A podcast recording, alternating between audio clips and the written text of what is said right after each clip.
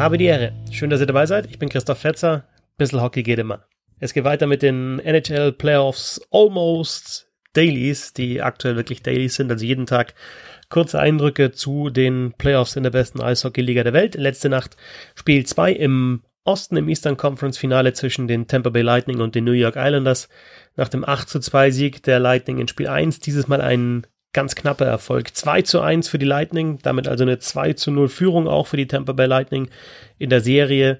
Und der Siegtreffer von Nikita Kutcherov 8,8 Sekunden vor Schluss. Also da haben sich schon alle auf die Verlängerung eingestellt und dann doch eben der Sieg für die Lightning. Hat man gesehen, wie wichtig das Tor war, auch in der Reaktion von John Cooper, der da dreimal wirklich so die Faust geballt hat, so im Jürgen Klopp-Stil. Ähm, untypisch, dass ein Trainer innerhalb einer Serie so aus sich rausgeht nach einem Sieg.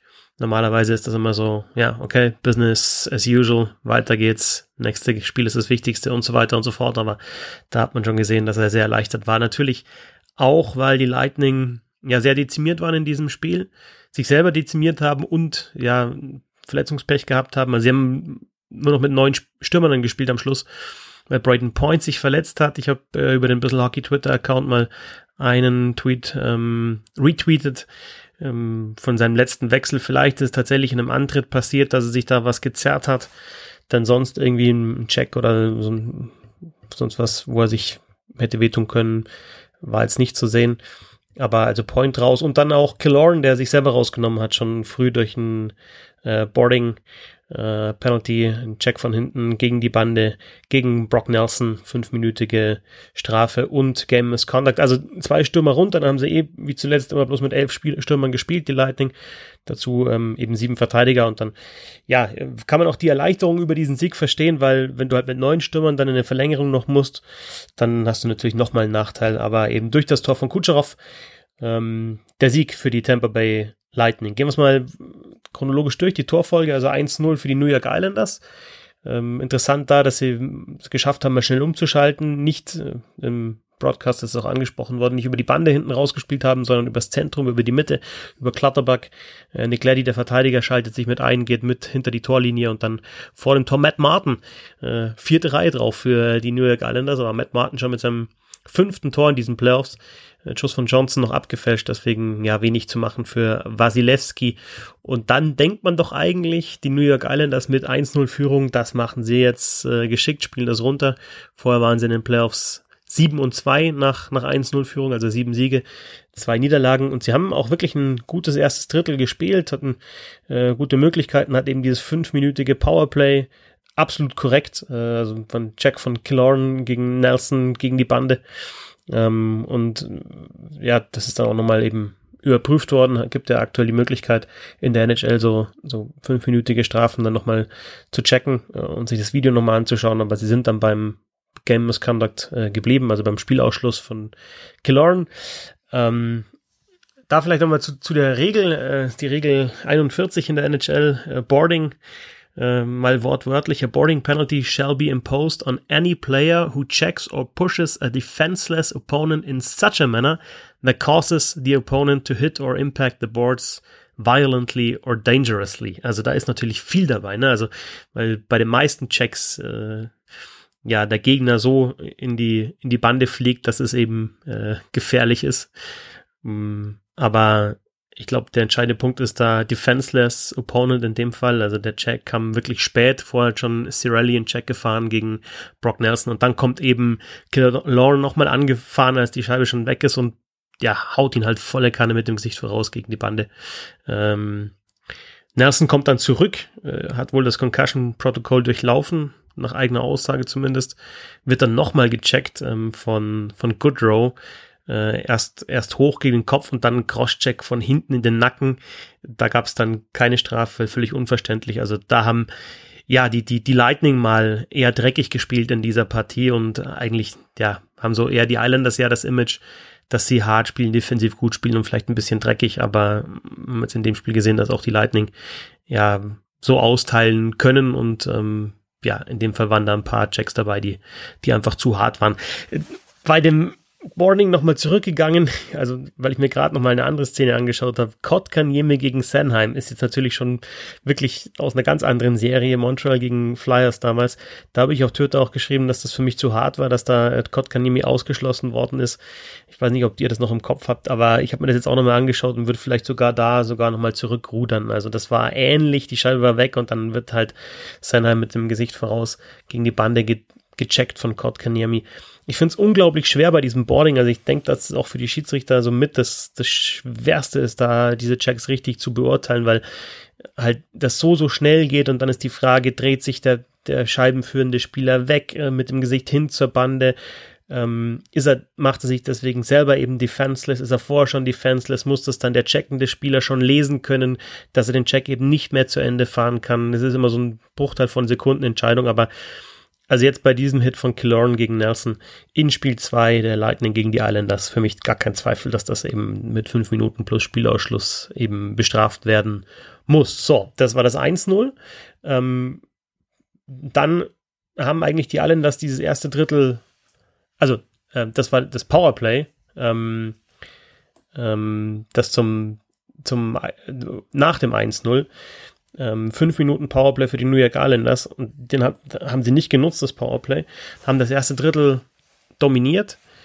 Ähm, und dann fällt das 1 zu 1 in der Schlussphase des ersten Drittels ähm, durch Hetman, Bullygewinn von Goodrow, flacher Schuss von Hetman ins kurze Eck, ähm, guter Schuss, also sah zunächst so aus, als wäre er irgendwie abgefälscht gewesen, aber er war einfach flach links unten, vielleicht auch ein Schuss mit dem Ballon auf der wie der Vergleich zwischen dem Pfosten war, nicht so gerechnet hat. Vorher hat New York dieses Spiel wirklich dominiert, hatte 12 zu 3 Schüsse und was auch auffällig war, könnt ihr vielleicht im, im Condensed Game nochmal anschauen, es war ein unnötiges Icing von Taves vor diesem Tor von Hetman. Also da hatten sie die Scheibe, die Islanders, Taves bringt sie nach vorne, kommt nicht bis zur roten Linie, lupft sie rein, auch weil er von Coleman Druck bekommen hat, da dem Check dann ausweicht, aber wenn er noch ein, zwei Schritte macht, kann er die Scheibe tief spielen, ohne dass es ein Icing gibt. Das war so ein kleiner Fehler, den die New York Islanders gemacht haben und die, den die Tampa Bay Lightning ähm, ausgenutzt haben. Dann anschließend aber echt super Chancen für die Islanders. Äh, Bailey ist völlig frei vor Wasilewski, äh, kriegt den Pass von hinter dem Tor. Puck stellt sich auf, er haut ihn drüber. Ähm, äh, Pulak hatte einen Breakaway im 4 gegen 4. Äh, Wasilewski hält da ähm, weitere, ja, eigentlich eine Top-Chance für, für die Islanders nochmal im, im 5 gegen 3, 38 Sekunden, doppelte Überzahl für die Islanders, da aber keinen einzigen Schuss abgegeben. Dann kommt eine super Verteidigungsaktion von ähm, Czernak, der der sich hinwirft und dann irgendwie mit dem, mit dem Schläger noch die Scheibe rauswischt und dann wieder Saves von, von Wasilewski äh, in der 5 gegen 4 Überzahl gegen Lee und gegen Bouvillier. Also André Wasilewski, habe ich schon ein paar Mal gesagt, ähm, der, der kriegt mir noch ein bisschen zu wenig Liebe ab. Also das ist schon auch wirklich ein überragender Torwart. Ähm, und in der Situation hat er da die Lightning im Spiel gehalten und dann 8,8 Sekunden vor Schluss Nikita Kutscherow mit dem Siegtor für die Tampa Bay Lightning. Ähm, da haben sie ein paar Mal gut nachgesetzt, Green unter Druck gesetzt, der die Scheibe nicht rausbringt und dann ja, am Ende ist es ein scharfer Pass von McDonough auf äh, Kutscherow und der haut, äh, haut dann den One-Timer rein. Pullock verliert Kutscherow ein bisschen aus den Augen. Ähm, man kann natürlich das, das Tor jetzt so beurteilen, dass die allen das da schon in Gedanken in der Pause waren, oder sich nicht mehr konzentriert haben, aber ich finde, dieses Tor hat gezeigt, dass die Lightning halt einfach auch nochmal was das Thema Hunger, Gier anbelangt, nochmal einen Schritt gemacht haben in dieser Saison, in diesen Playoffs, weil sie halt immer wieder nachsetzen, nochmal den Puck-Battle an der Bande suchen, nochmal versuchen, Schläger hochzuheben vom Gegenspieler, den Puck zu klauen, nochmal ähm, Druck machen, sich die Scheibe holen und dann eben nochmal zweite, dritte Chancen bekommen und dann eben dieses Tor erzielen, das sehr, sehr, sehr wichtig war für dieses Spiel natürlich, weil sie es dadurch gewonnen haben, aber auch für den Verlauf der Serie, glaube ich. Weil wenn du eben mit neun Stürmern nur noch äh, und im 1-1 dann in die Verlängerung gehst, da kann alles passieren und ähm, äh, ja, insofern auch in dem Fall mal wieder die, die Lightning eben bei diesen knappen Spielen haben sie ja, die Nase vorn, wie so oft in diesen Playoffs. Ähm, ja, Hetman wieder mit dem Tor zum 1-1. Sechs Tore in seinen letzten sieben Spielen und jetzt in vier Spielen hintereinander jeweils ein Tor erzielt, vier Spiele in Folge getroffen als Verteidiger. Ähm, wie zum Beispiel das unter anderem mal Bobby Orr geschafft hat in den Playoffs. Der Rekord liegt bei Paul Coffey 1983 fünf Tore in fünf Spielen in Serie, also noch ein Spiel und Hetman hat diesen Rekord eingestellt von Coffee, einem der besten Verteidiger äh, aller Zeiten.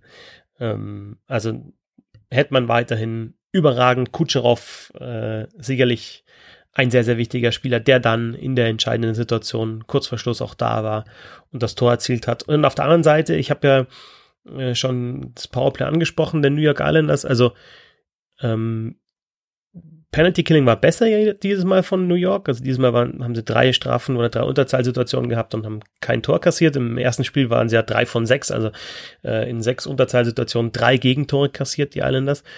Allerdings eben, was hängen bleibt, kein Tor in vier Überzahlsituationen für New York. Haben 13 Schüsse ähm, abgegeben in diesen Powerplays, haben einmal fünf Minuten, fünf gegen vier gespielt, äh, nach dem Game Misconduct von Killorn gegen Nelson, den ich schon angesprochen habe, hatten eben diese 38 Sekunden äh, doppelte Überzahl, ähm, haben da keinen einzigen Schuss abgegeben aufs Tor. Das war zu, zu kompliziert und nicht zielstrebig genug. Und ja, nachdem die Lightning in jedem der letzten sieben Spiele ein Gegentor in Unterzahl bekommen haben, dieses Mal eben nicht und dann gewinnst du so ein Spiel knapp mit 2 zu 1. Also auf, auf der einen Seite natürlich ähm, die, die Lightning, die einen überragenden Hetman haben, wieder Offensive von ihren Verteidigern bekommt. Ich meine, McDonough ja auch direkte Vorarbeit auf Kutscherow beim 2-1. Dann eben, obwohl sie sich selber dezimiert haben und Point verletzt ausfällt, ähm, ziehen sie das Spiel dann mit den neuen Stürmern durch und kriegen da auch eine ganz gute Rotation rein. Es waren nur drei Spieler, die über 20 Minuten Eiszeit hatten, trotz dieser Ausfälle. Ähm, insofern haben sie da die Eiszeit wirklich nochmal gut aufgeteilt auf, auf ihre Stürmer und dann nicht irgendwie versucht, äh, Palat und Kutscherow jetzt andauernd aufs Eis zu bringen, sondern eben versucht, ähm, ja, alle Stürmer, die noch vorhanden waren, eben einzusetzen. Und ja, und auf der anderen Seite, ja, die New York Islanders, die, die eben in den entscheidenden Situationen kleine Fehler machen, dieses dieses Icing von Taves, das sie nicht unbedingt nehmen müssen, nach, nach gutem ersten Drittel dann nur eins zu eins, die Chancen, die sie nicht nutzen. Und ja, vielleicht die letzten Sekunden, die sie nicht, ähm, ja, nicht konsequent genug zu Ende spielen, auf der anderen Seite trotzdem auch wieder, wie angesprochen, der Wille der Tampa Bay Lightning, nicht nur die spielerische Qualität, sondern der Wille, der eben auch in den Playoffs so wichtig ist, um dieses Spiel dann noch zu gewinnen. Also 2-0 Führung für die Tampa Bay Lightning in der Serie. Mal schauen, was mit Braden Point ist. Wenn ihr da euch ein bisschen durch, durch Twitter ähm, äh, klickt, äh, ein bisschen The Athletic schaut, äh, gibt es momentan echt ein paar gute Geschichten zu Braden Point. Ähm, äh, ja, das ist eigentlich immer klar war, schon als 15-Jähriger, was das für ein überragender Eishockeyspieler war, aber äh, immer die Frage ist ja, ja, ist er, ist er groß genug, ist er stark genug? Und ich finde den halt einfach so überragend, weil, weil er zeigt, du musst nicht, du musst nicht 1,90 und 95 Kilo sein als Eishockeyspieler, um wirklich auch tough zu sein. Ne? Also er ist auch defensiv sehr, sehr gut und gewinnt auch eben Duelle an der Bande und er setzt nach und arbeitet gut mit dem Schläger und ist halt spielerisch einfach super. Also da gibt's ein paar, ein paar ganz gute Artikel unter anderem auf The Athletic. Da gibt's ja aktuell, weil die jetzt mittlerweile ein Million, ein Million Abonnenten haben, ein Million, eine Million Leser.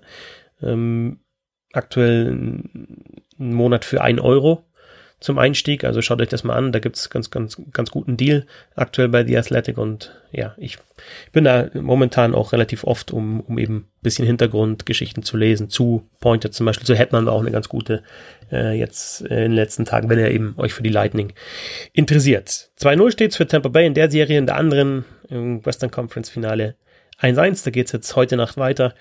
Spiel 1 ja Shutouts äh, Hudobin, 1-0 Sieg für Dallas, Spiel 2 Shutout für Lena, 3-0 Sieg für die Vegas Golden Knights, da steht es 1 zu 1 in der Serie. Ich sage weiterhin Vorteil Vegas, aber ja, Spiel 1 hat schon mal gezeigt, dass die Dallas Stars können und ja, bis jetzt ist es noch eine Low-Scoring-Serie. Mal schauen, wie sich das entwickelt. Und in den nächsten Tagen natürlich dann wieder diese Dailies. Ich selber bin in der Nacht von Freitag auf Samstag bei Spiel 3 Islanders Lightning wieder am Mikro bei auf The Zone mit äh, Moritz Müller, der da zum zweiten Mal, glaube ich, im Einsatz ist als Experte. Und ja, da hören wir uns dann vielleicht wieder oder hier im Podcast. Bissl Hockey gibt es auch auf Twitter, Facebook und Instagram. Und es gibt die Möglichkeit, dieses Projekt zu crowdfunden, zu unterstützen. www.steady.de, S-T-E-A-D-Y.de slash Bisselhockey. Danke, wenn ihr da als Supporter mit dabei seid und danke fürs Zuhören. Bis zum nächsten Mal.